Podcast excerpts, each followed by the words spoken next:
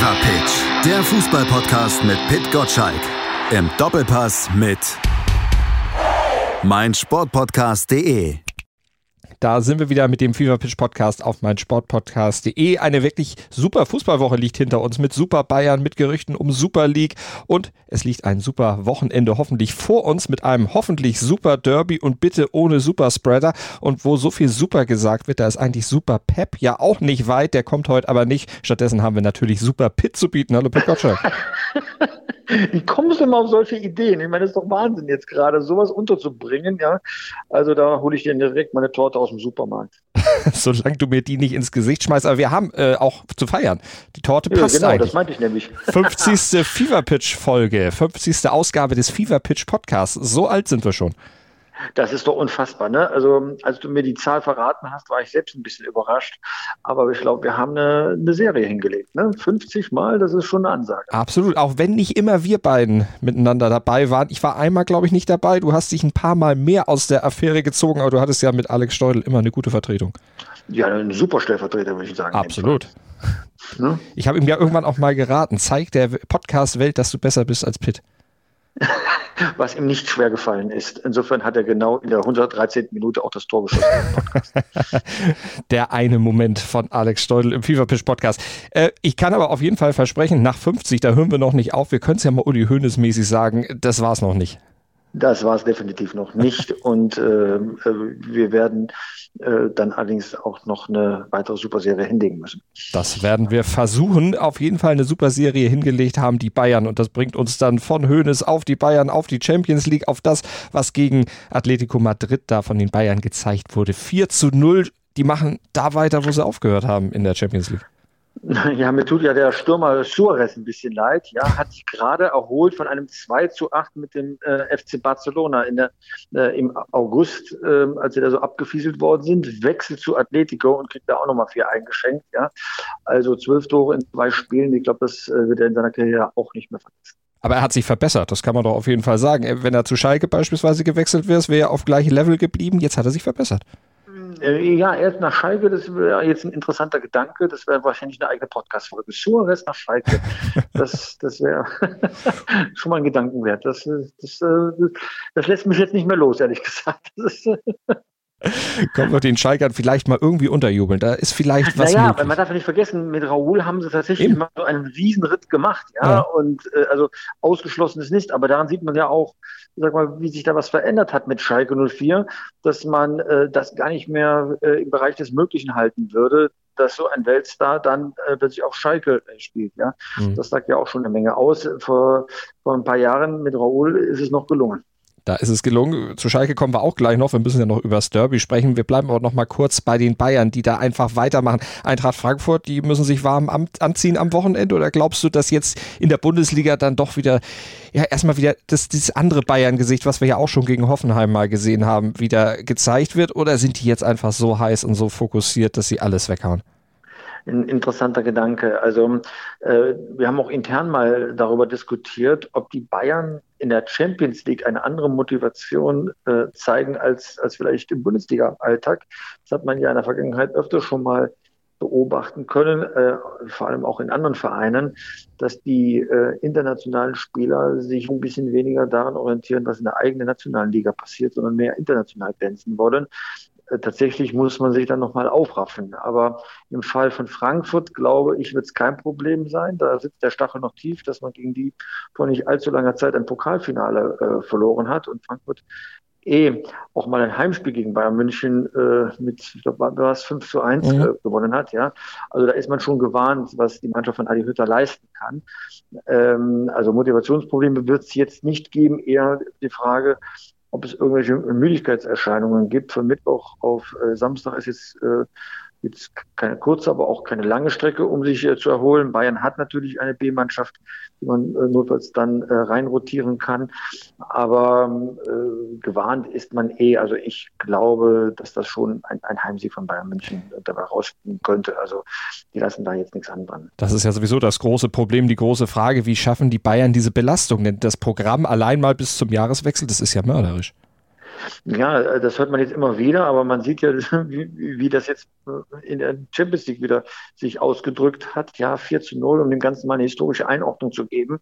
Äh, so hoch hat Bayern gegen Atletico 1974 äh, gewonnen.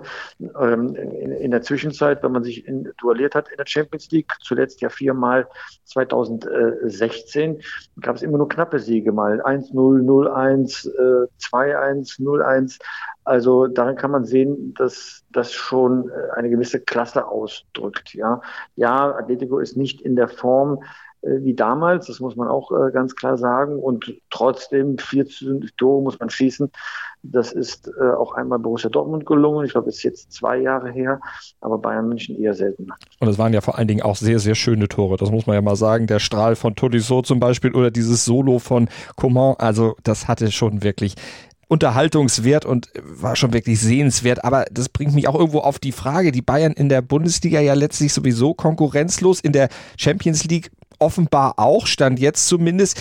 Ist das nicht vielleicht auch ein Zeichen dafür, dass sie beiden Wettbewerben, will ich nicht sagen, aber zumindest der Bundesliga auch entwachsen sind, dass er mittlerweile vielleicht doch dieser Fokus in Richtung einer Super League, Gerüchte über sowas kamen ja in dieser Woche dann auch wieder auf, auch für die Bayern durchaus interessant sein könnte?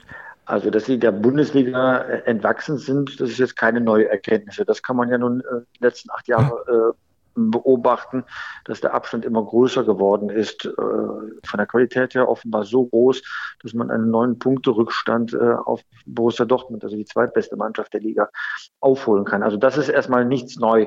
Was die Super League, was die Super League betrifft, wir haben schon eine Super League. Sie nennt sich halt Champions League. Es geht jetzt darum, dass man etliche Mannschaften ausschließt aus einem solchen Wettbewerb, die, äh, die, den, die das Etikett Champions einfach einfach nicht verdienen. Da geht es gar nicht mal um sportliche Dinge, ja. Also Donetsk gewinnt bei Real Madrid zeigt ja offenbar, dass Donetsk ganz gut Fußball spielen kann. Wenn man aber Donetsk zu Hause als Gast hat, wird man weniger Hype auslösen, als wenn der Gast FC Liverpool oder Manchester United geheißen hätte. Darum geht es an der Geschichte. Es geht darum, noch mehr Marketing zu betreiben.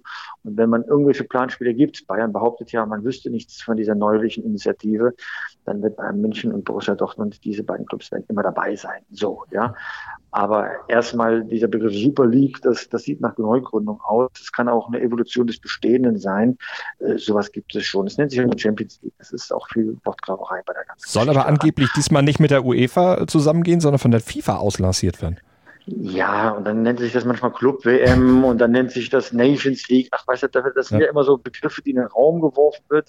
Ähm, die, die, die FIFA hat doch etwas genau beobachtet, dass diese Nationalteams nicht mehr diesen Thrill auslösen, wie man sich das mal ähm, erhofft hat. Wir merken es doch selbst, wie wir die Nationalmannschaft verfolgen. Ja. Bei großen Turnieren, EM, WM, sind wir mit Feuer dabei, aber wenn ein Länderspiel ist, ich erinnere nur an Deutschland gegen Argentinien in Dortmund, bleiben weite Ränge leer.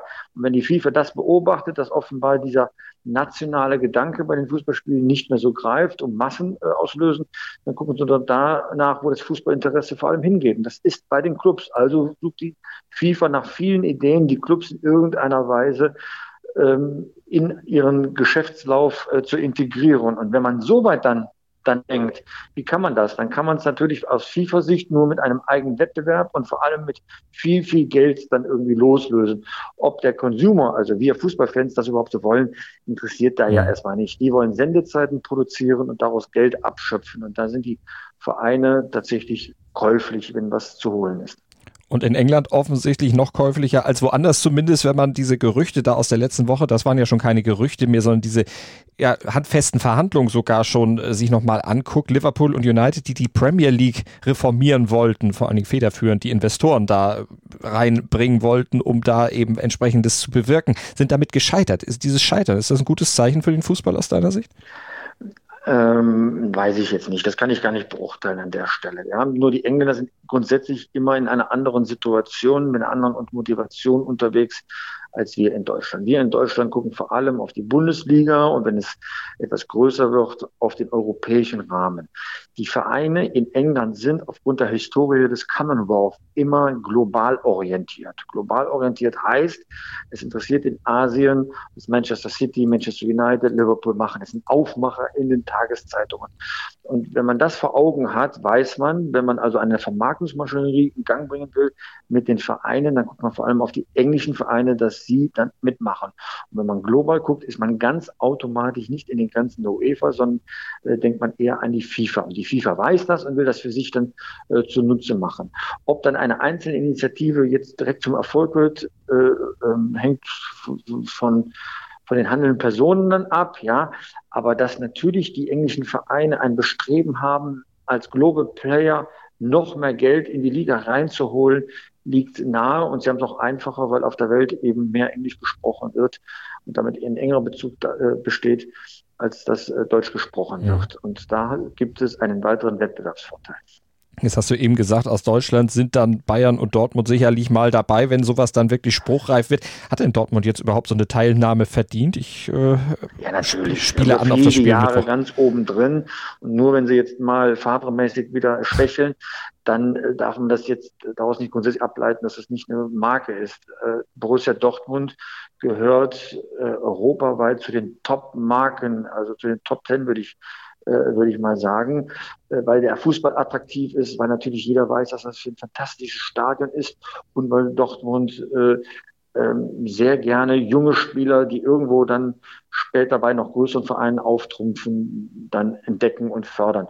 Und das ist, das ist schon ein USP, den Dortmund da rausgebildet hat, der überall auch geschätzt wird.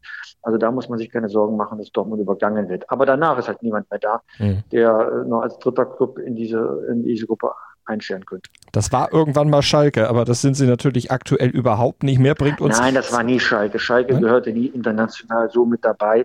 Eine Mannschaft, die zuletzt 1958 eine Meisterschaft geholt hat, kann ja gar nicht in diese Regel mit aufgenommen werden. Das ist echt nochmal eine andere Liga. Okay. Ja, ich liebe Schalke, ist äh, wunderbar, gar keinen Zweifel zu lassen. Aber ähm, nur weil man gelegentlich mal in der Champions League spielt, gehört man noch nicht in diese Gruppe dann hinein. Du liebst Schalke, du liebst bestimmt auch am Wochenende das Derby, wenn dann Dortmund und Schalke ja, aufeinandertreffen. Ne? Ist, doch, ist doch spannend. Das ist doch ein ja. Spitzenspiel, ähm, weil egal wie es ausgeht, wir werden danach eine Menge zu erzählen haben. Ähm, wenn Dortmund äh, es vergeigen sollte gegen Schalke, dann wird man schon ein paar unangenehme Fragen nach dem Auftritt von Rom äh, stellen müssen. Oder äh, Schalke schafft das Kunststück und bleibt tatsächlich auch im äh, 22. Spiel in Folge ohne Sieg. Ja, da wird man auch viele unangenehme Fragen stellen müssen. Also dieses Spiel produziert auf jeden Fall Nachrichten und deswegen freue ich mich allein deswegen darauf.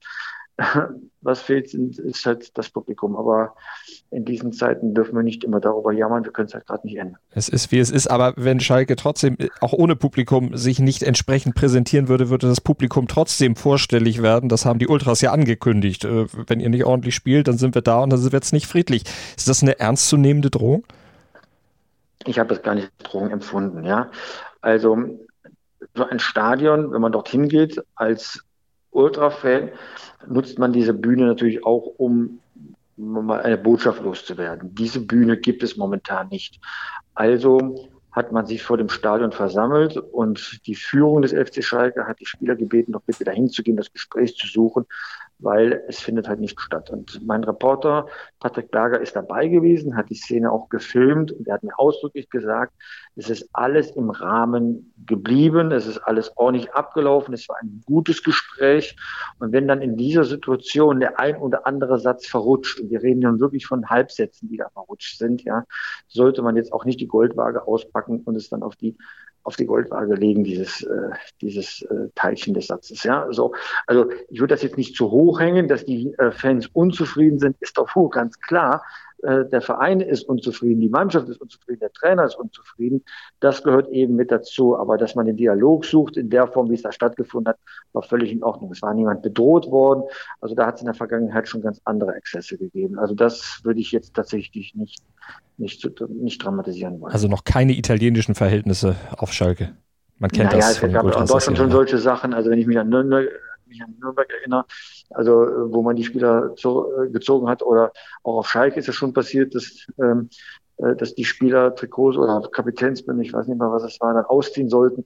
Also die Exzesse hat es auch in Deutschland schon gegeben. Nur in diesem Fall war es eben nicht und da sollten wir schon ein bisschen ähm, oder sollten wir, müssen wir eigentlich auch mal differenzieren, äh, dass es nicht überhand genommen war und nicht jeden Satz direkt auf die Goldwaage belegen. Irgendwo muss diese Leidenschaft auch hin und natürlich macht man sich auf Schalke Sorgen, jeder einzelne Fan, was aus dem Verein wird. Der Kader ist super, die kriegen einfach nicht die PS auf den Rasen.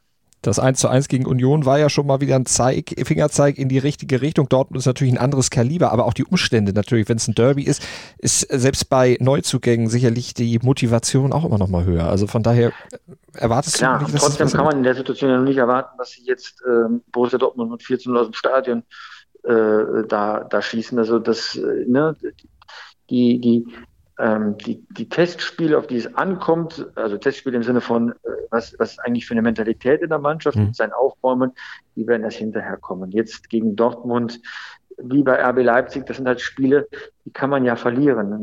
Das, das Problem ist ja, die Spiele, die man gewinnen müsste, die gewinnen sie nicht. Zum Beispiel gegen Union. Das ist ja das Problem. Mhm. Es wird auf jeden Fall im Nachgang über dieses Derby sicherlich noch eine Menge zu reden sein. Das werdet ihr tun, sicherlich am Sonntag dann um 11 im Doppelpass. Am Montag gibt es dann auch eine ganze Menge zu lesen im Fever Pitch Newsletter. Ab 6.10 Uhr gibt es den ja, wenn ihr ihn abonniert, unter newsletter.pitgottschalk.de. Und bis zum Podcast nächste Woche, glaube ich, wird das Thema Derby dann nicht mehr tragen, aber da werden wir uns sicherlich was anderes einfallen lassen. Da wird bestimmt Warten wir mal ab, was bei dem Derby passiert. Vielleicht hm. äh, werden wir so überrascht, dass es wochenlang Wellen schlägt. Ja? Ich war live dabei bei dem berühmten 4 zu 4 gegen, von Borussia Dortmund gegen Schalke 04, als Borussia Dortmund zur Halbzeit 4 zu 0 führte und am Ende ging es ein 4 zu 4 aus. Äh, davon reden wir heute noch. Also warten wir mal ab. Das Derby hat darf man das sagen, eigene Gesetze. da musstest du eigentlich am Sonntag dann mal drei Euro bei euch ich spenden. Werde, ich, ich werde eine Blitzüberweisung tätigen. Alles klar, das machst du. Und Journalisten sagen ja gerne, das Ding ist durch. Nee, ist es eben nicht. Das hat die Vergangenheit im Sport schon so oft bewiesen. Man sollte nichts im Vorfeld schon abschreiben. So auch nicht dieses Thema und natürlich auch nicht den Fever Pitch Podcast. Heute war es die 50. Ausgabe. Am Donnerstag gibt es dann die 51 ich hoffe natürlich, ihr seid dabei, ihr abonniert den Podcast und wir zwei sind dabei, oder Pitt? Ja, auf jeden Fall. Die 51 muss gefeiert sein. Dann bis dahin. Dank dir. Das war super. Schatz, ich bin neu verliebt. Was? Da drüben. Das ist er. Aber das ist ein Auto. Ja, eben. Mit ihm habe ich alles richtig gemacht. Wunschauto einfach kaufen, verkaufen oder leasen. Bei Autoscout24. Alles richtig gemacht.